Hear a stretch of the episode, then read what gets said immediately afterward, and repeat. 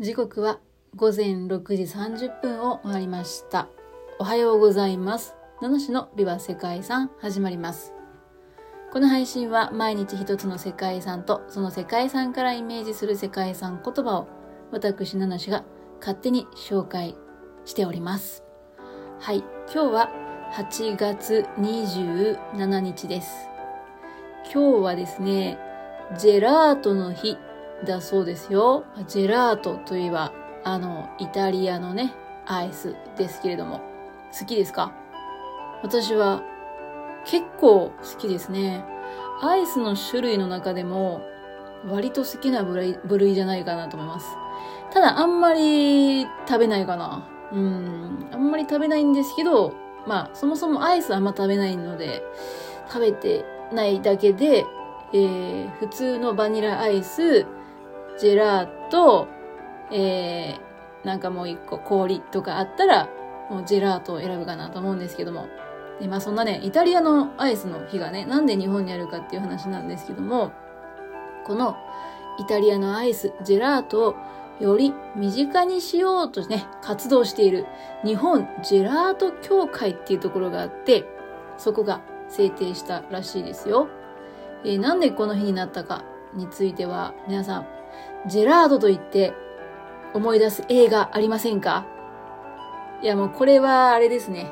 年齢というか、うん、ジェネレーションがね、わかるかなっていう感じになってしまうんですけども、えーまあ私も世代じゃないっちゃ世代じゃないんですけども、映画、ローマの休日の中で、オードリー・ヘップバーンが演じるアン女王が、イタリアのスペイン広場の階段でジェラートを頬張るシーン。ね。まあ、これ結構ね、ああ、でも年齢によるかな。まあ私でもパッて言われて、まあそう言われてみればそうだなぐらいしか思わないんですけど、うん、まあジェラートと言って映画と言ったらね、このシーンを思い出す方多いかなと思うんですけど、まあ、いずれにしてもですね、ローマを訪れる観光客の定番コースとなった、まあそんな名シーンがあるわけですよ。で、えー日本ジェラート協会がですね、先ほど言いました。アメリカでこの映画が公開された1953年の8月27日、この日付をとって、えー記念日として制定したということだそうですね。まあ、ジェラート協会さんがね、日本ジェラート協会さんがね、いや、ジェラートの日作りたいんだけど、いつがいいかなみたいな。めちゃくちゃ悩んだんじゃないですかね。あ、えー、ちょっと BGM を間違えましたので、ちょっともう一回、あ、終わりませんよ。終わりません。ちょっと BGM を間違えましたので、えー、またちょっと戻したいと思います。はい。失礼しました。ね、ちょっと BGM をリピートするのを忘れておりましたね。ということで、えー、世界遺産の話をする前に、もう3分30秒も経ってしまいましたけども、ということで今日ご紹介する世界遺産、まあ当然のことながらイタリアの世界遺産なわけなんですけれども、ローマの休日って言ったから、多分ローマ、ローマだろって思われた方もいらっしゃると思いますけども、違うんですね。今日ご紹介する世界遺産はイタリアにあるんですけども、サンジミニャーノの歴史地区という世界遺産です。イタリア中部のトスカーナ地方に位置する小さな町が登録されています。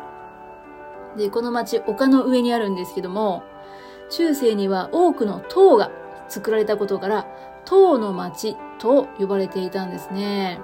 で、13世紀頃に築かれた城壁でぐるっと囲まれた町で、土色のレンガで統一された古い建物が今でも寄り添うようにですね、寄り合うようにですね、立ち並んでいる、まあそんな可愛らしいというか歴史地区なんですけども、まあ今日はなんでこの世界遺産を選んだかですね。先ほどサンジミニャーノは、えー塔があるよって言いました。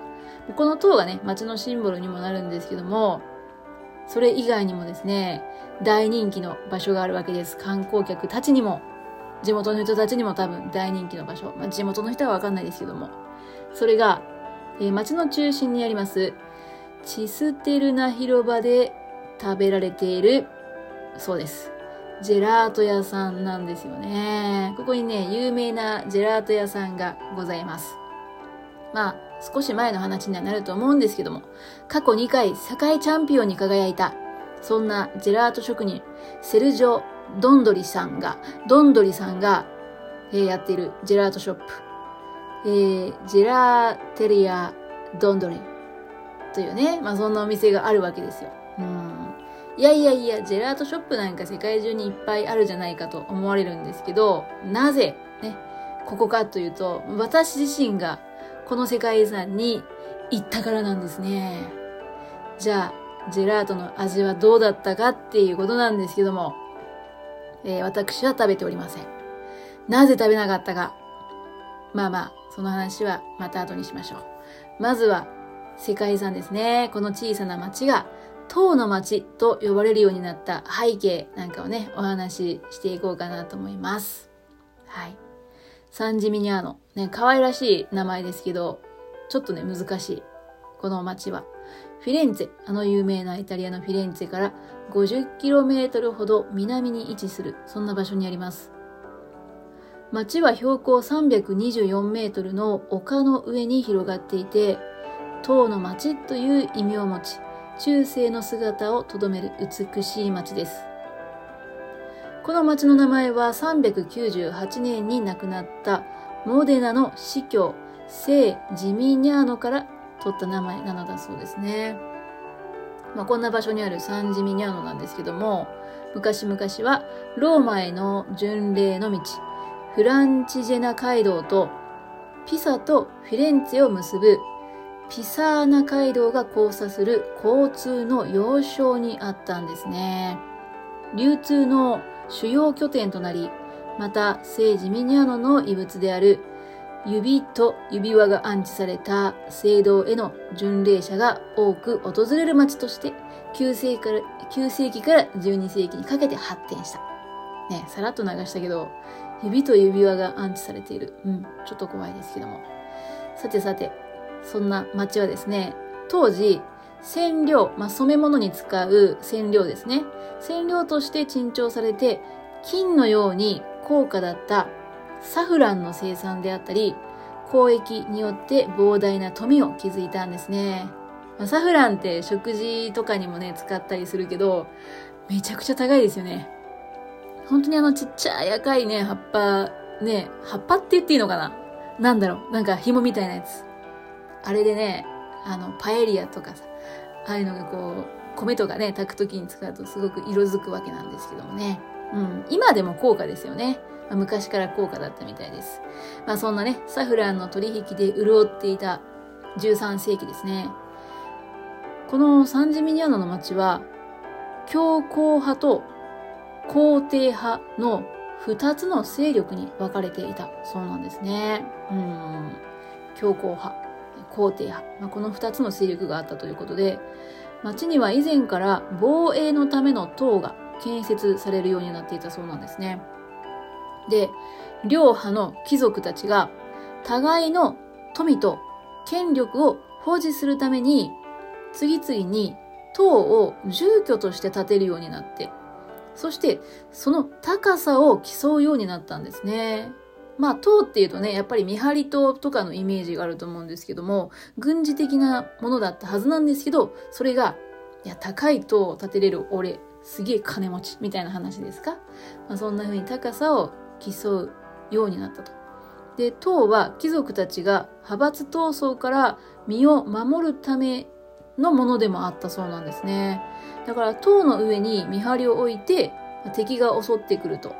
その頭上から石を落としたり、熱湯を巻いたりして追い払った。そういう役割もあったんですね。だからまあ、住む家であり、やっぱり防衛機能としての役割があったっていうことですね。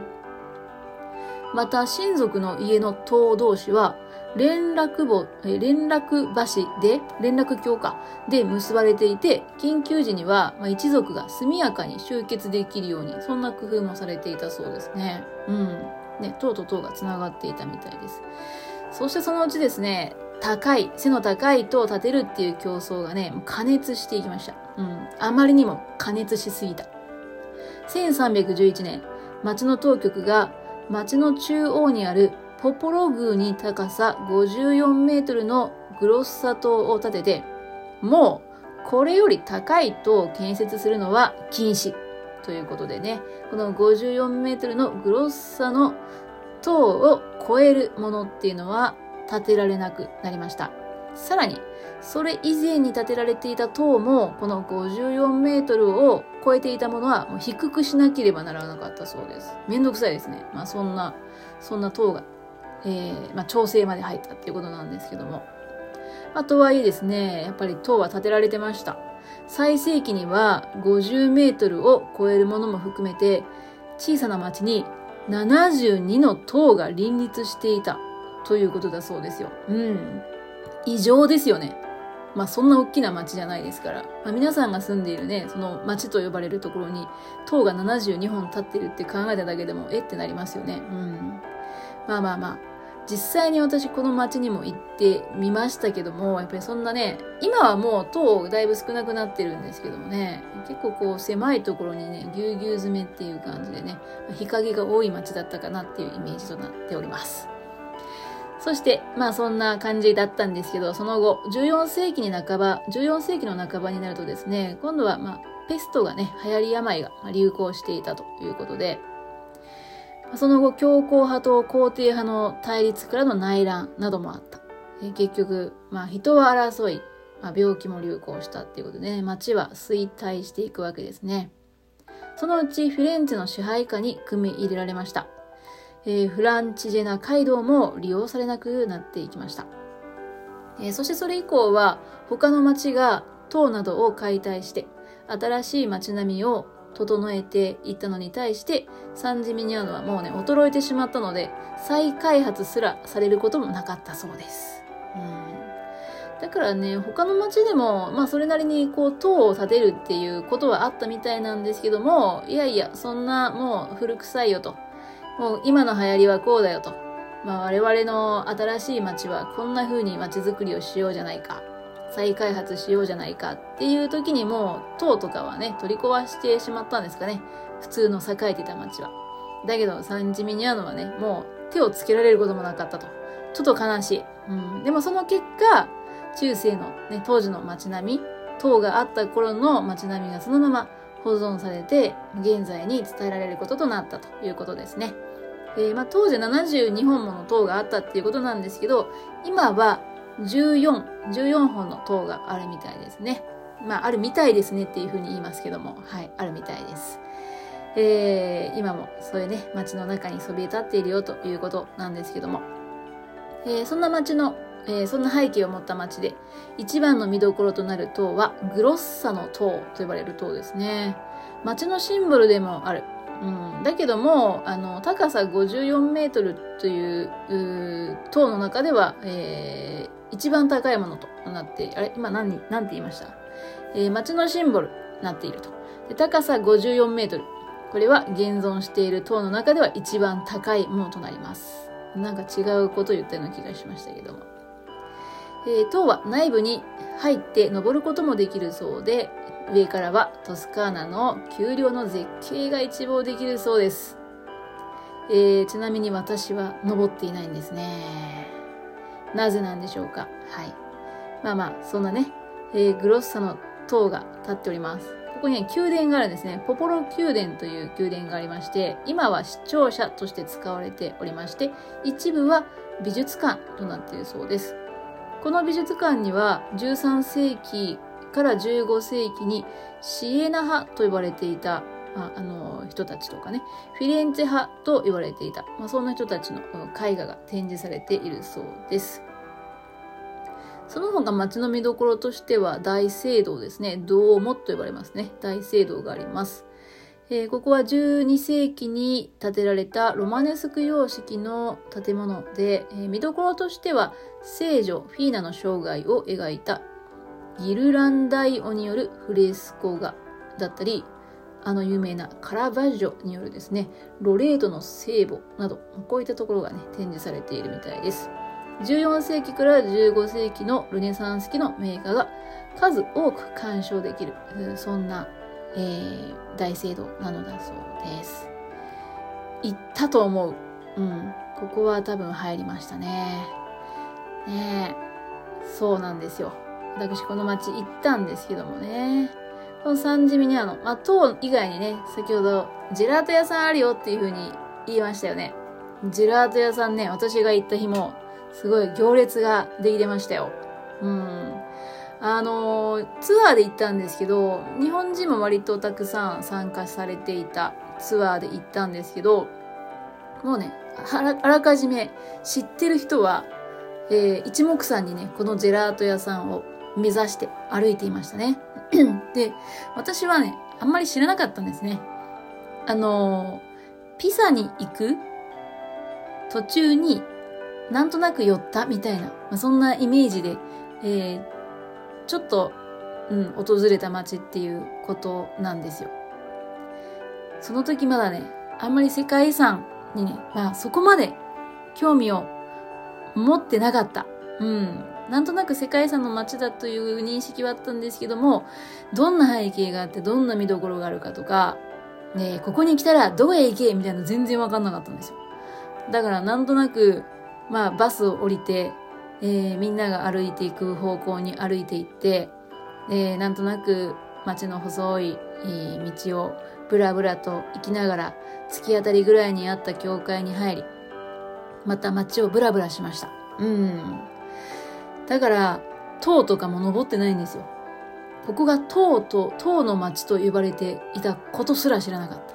まあそんなノリでね、行ってしまった。今はね、ちょっと後悔しておりますね。うん。ということで、まあまあ、そんなサンジミニアノの思い出とともに今日、えー、歴史をお伝えし、ジェラートショップ、ジェラーテリア、ドンドリ、ね、ご紹介していきましたけども、今日はね、そんなえー、サンジミニアノの歴史地区からイメージした世界遺産言葉は、えー、花より団子です。もうね、短い時間だったんですよ。ツアーでちょっと寄っただけだから。うん。だから、まあ皆さんは、えー、塔とか、教会よりも、まず、ジェラート。ね、まあまさに、花より団子じゃないですか。ね、まあ私はどちらかというとね、団子より花が好きかなっていうことなのでね、とりあえずなんかわかんないけど、街をブラブラして、どっかいい景色のとこないかなとか、なんか写真映えするとこないかなみたいなことをね、思いながら、うん、歩いていた。だけど何も知らなかったから、やっぱり、まだ機会があればね、え行ってみたい。そんなちょっと後悔の残る街でございます。同じこと何回も言ってますけど、最後まで聞いていただきましてありがとうございます。では皆様本日も素敵な一日をお過ごしくださいね。ナナシでした。